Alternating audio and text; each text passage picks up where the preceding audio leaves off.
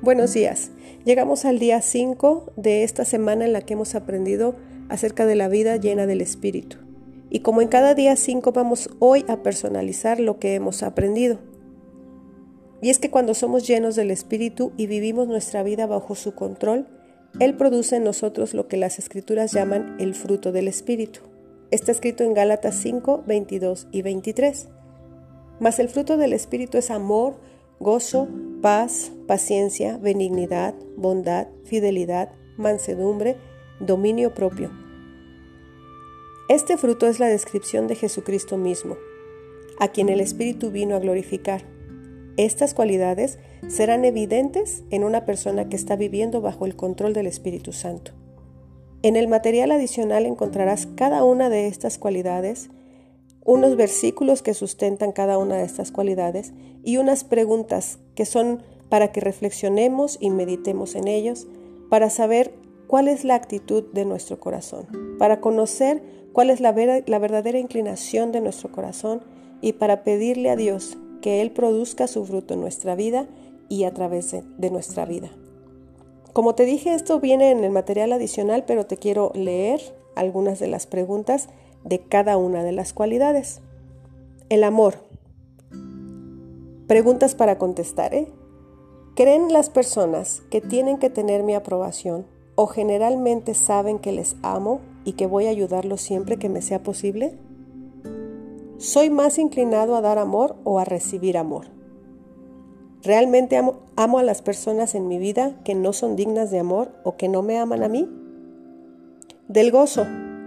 ¿Es mi nivel de gozo y felicidad constante o depende de las circunstancias externas de cómo me traten otros?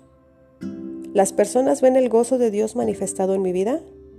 ¿Sirvo al Señor con regocijo? De la paz. Cuando estoy bajo presión, ¿es generalmente mi espíritu calmado en vez de frenético o turbulento? Exhibo una tranquilidad interna en mi mente y confianza de que Dios tiene el control a pesar de lo que está sucediendo a mi alrededor. Acerca de la paciencia. ¿Soy una persona paciente cuando otros me maltratan? ¿Estoy dispuesto a aceptar circunstancias adversas e irritantes en mi vida? ¿Estoy dispuesto a esperar que sea Dios quien reivindique o premie mis labores? Acerca de la benignidad. ¿Trato a los demás como me gustaría que me trataran y como Dios me ha tratado a mí?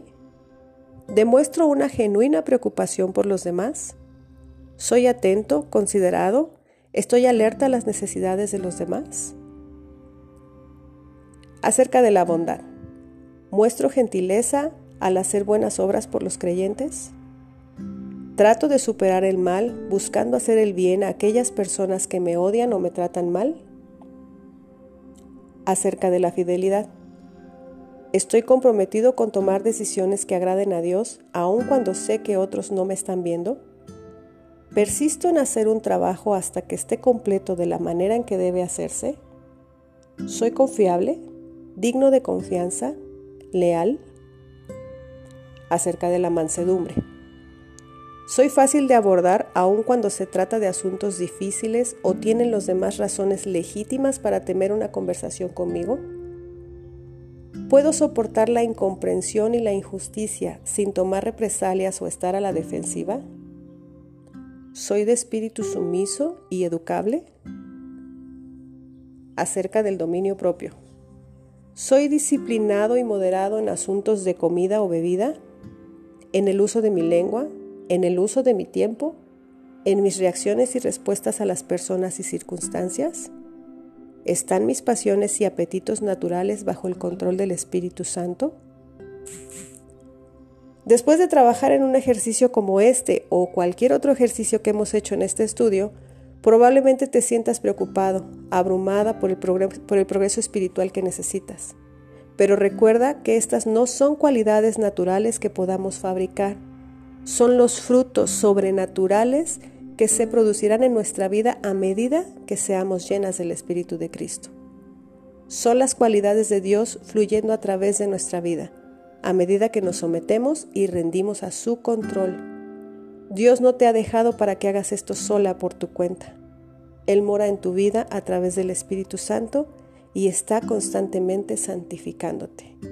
Y por eso damos gracias a Dios. Que tengas un buen día.